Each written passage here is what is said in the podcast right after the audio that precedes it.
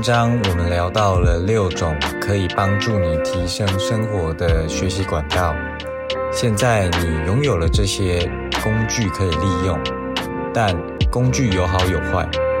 我们应该如何筛选这些管道来确保自己能得到真正能提升自己的资源呢？这次文章的重点，我将提供一些方法来建立一种筛选机制。这个机制可以让你在日后接触到不同的学习管道时，能有一套应对措施，不至于容易被推课的业务或是网络上天花乱坠的广告冲脑，觉得这个课程非上不可。市面上的广告会透过视觉、声音、想象。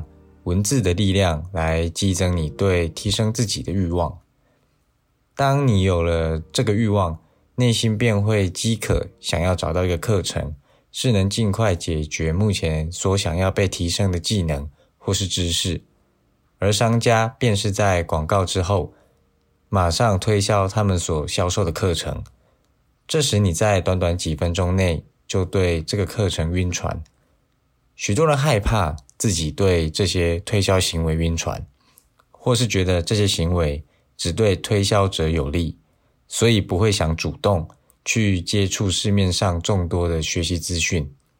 不过，我想告诉你的是，这些推销所带来的刺激，正是能快速激起你学习的动力以及欲望。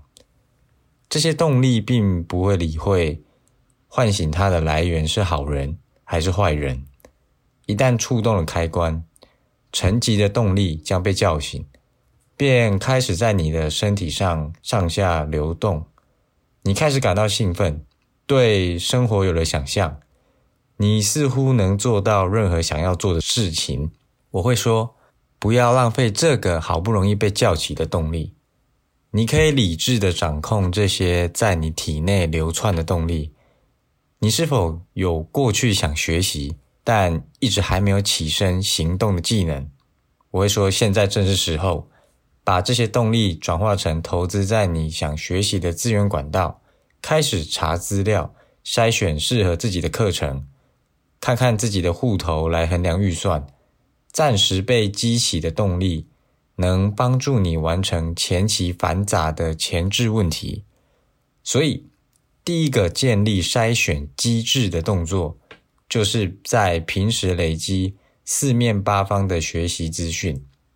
这些学习资讯来自不同的平台、网站、个人文章、公司行号、公家机关等等。我们也可以利用演算法的特性，找到特定资讯的网站及商家，做更细节的研究及评估。如果你能在这个动作建制完善，日后想要找到适合自己的学习资源，将会事半功倍。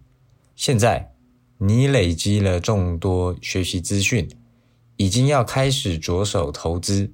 然而，投资可以是金钱以及时间、精神等等，但你生怕把自己的资源投注在一个不适合自己或是质量差的课程。我建议在这个阶段不要担心的过多，最好的解决方法就是相信自己，相信自己的评估，而且你已经思考的够久了，看了也够多了。眼下最需要做的事情就是行动，至于剩下的事情，只有真正上了课才会知道。第二个建立筛选机制的动作，就是累积学习经验。你能透过这些经验来得知什么样的讲者以及学习的方式是适合你的。当你有了这两项的背景知识，时间久了，你脑中便会有自己的一套筛选制度。这个筛选机制会是你个人独有，不适用于别人，是你长期投资自己的结果。那么你可能会有个疑问：那我要花多少钱？多少时间才能内化这些筛选的技能呢？那我会给你一个不负责任的答案，那就是没有一定。成熟的时间点取决于个人投注心力及金钱的程度。我个人从大学开始寻找学习的资源平台，从 TED Talk 到 YouTube 的教学影片，户外行走的活动讲座，以及室内的学习讲座及课程，到线上课程以及购入书籍，这些都是长期累积的过程以及结果。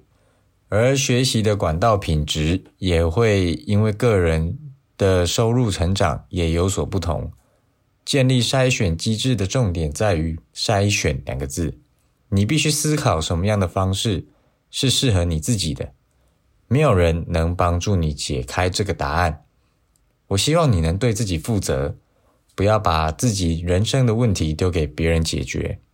以下我会透过上一篇文章所提出的六项学习管道来举例，如何运用筛选机制。来得到真正能帮助自己的内容。第一个，书籍、网络书店、实体书店都是你最佳的闲逛空间。网络书店的好处是能让你在足不出户的日子选书，它的方便使你容易下单购买，但往往产生的陷阱是买到鸡汤书籍。鸡汤书籍，我把它归类为自我安慰书籍，实质上它并没有任何的用处。我不建议购买。在逛网络书店的时候，切记一定要用试阅功能。试阅能让你初步认识这本书的架构以及内容方向，可以帮助你评估这本书的可购入程度。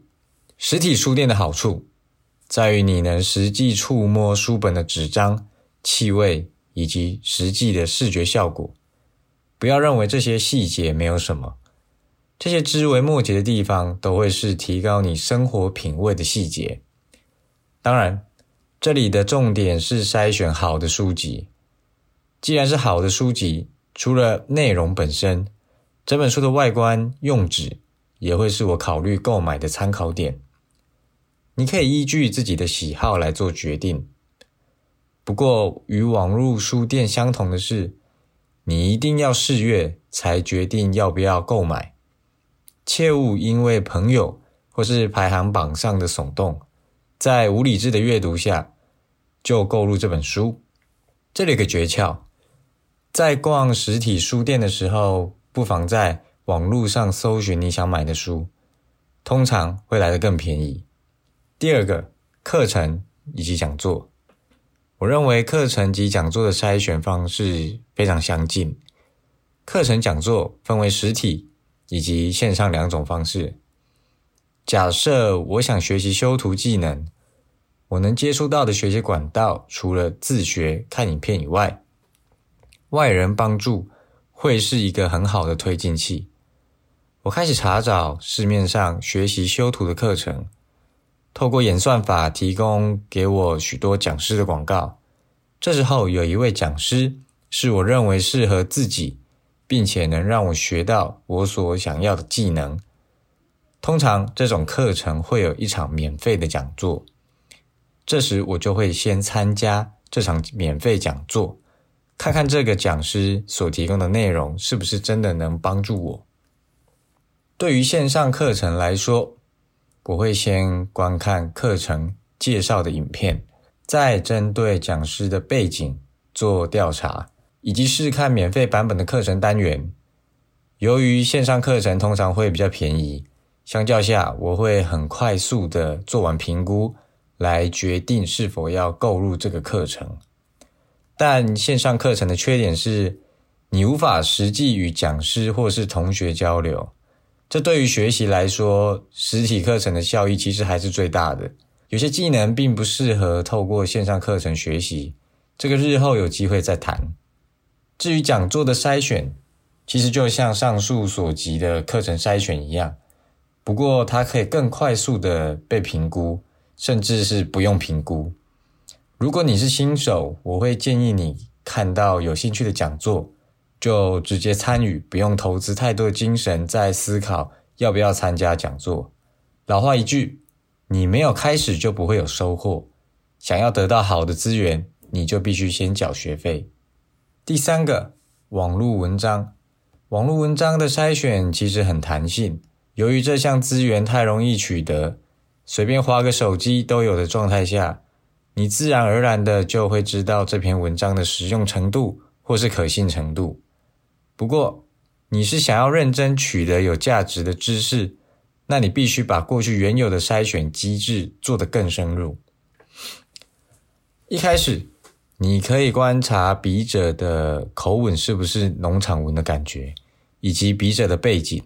笔者的背景。可以透过这个笔者的其他文章来得知写作习性以及提供的价值大概在哪里。有些好的文章能使你有当头棒喝的感觉，不过这是非常罕有的机会，就是毕竟网络文章都是免费提供的，能读到好文就是自己赚到。常常踩雷或是觉得平淡，这是常态。往好处想，至少读文章也是一种阅读习惯。你因此能得到一片宁静。第四个，运动。运动的筛选听起来或许会感到奇怪，在现代我们有太多运动可以选择。你可以先思考自己想要的是什么。如果你是追求身材以及健康的人，我会建议你先从事体型、体态雕塑的运动，这方面的资源很多。你可以运用先前提供的筛选方式去查找这方面的知识以及管道。如果你是兴趣导向、追求快乐的人，团体的球类运动，或是只要是你想玩的运动都可以尝试。像前阵子我参加了一个 IDPA 国际防御性手枪协会的训练课程，让我晕船至今。喜欢享受拿着手枪驰骋的大家。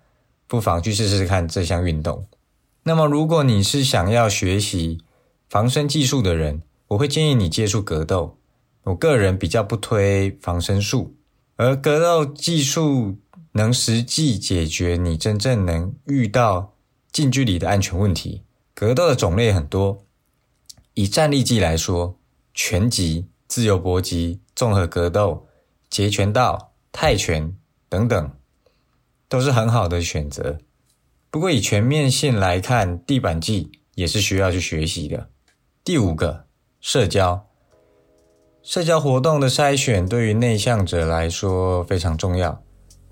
内向者会对陌生的人事物感到恐惧，所以我建议选择自己能感到最舒适的活动是最重要的。如果你偏向文静，读书会会是一个不错的选择。透过交流，让自己习惯表达自己的想法，慢慢的，你能打开自己的心房，与人侃侃而谈。渐渐的，你就可以适应社交性更强的活动场合。坦白说，我也是个内向者。不过，透过出席活动的累积，我开始投资自己，去面对过去的恐惧。我很排斥在众人面前做不擅长的事情，尤其是跳舞。不过，在今年。我参加了一个很便宜的社交舞的单日课程，觉得自己还能接受，就在现场交了整齐课程的费用，也因此接触了过去可能接触不到的人事物。投资一个管道所带来的效益，往往能带来更大而且想象不到的程度。以上就是我个人在筛选各项资源管道的方法。我鼓励你也有自己的一套筛选机制。如果你目前对于筛选还没有任何想法，不妨拿去参考运用，或许你能在短期内就能建立属于自己的筛选机制。如果你有更想要了解更深入的主题，欢迎你回信告诉我，或是在底下留言。我希望能透过分享来彼此交流。如果这个交流能帮助到你，我会感到非常开心。或是能使彼此更进一步，那么我会觉得这些文章就是个非常有价值的桥梁。我们下次文章见。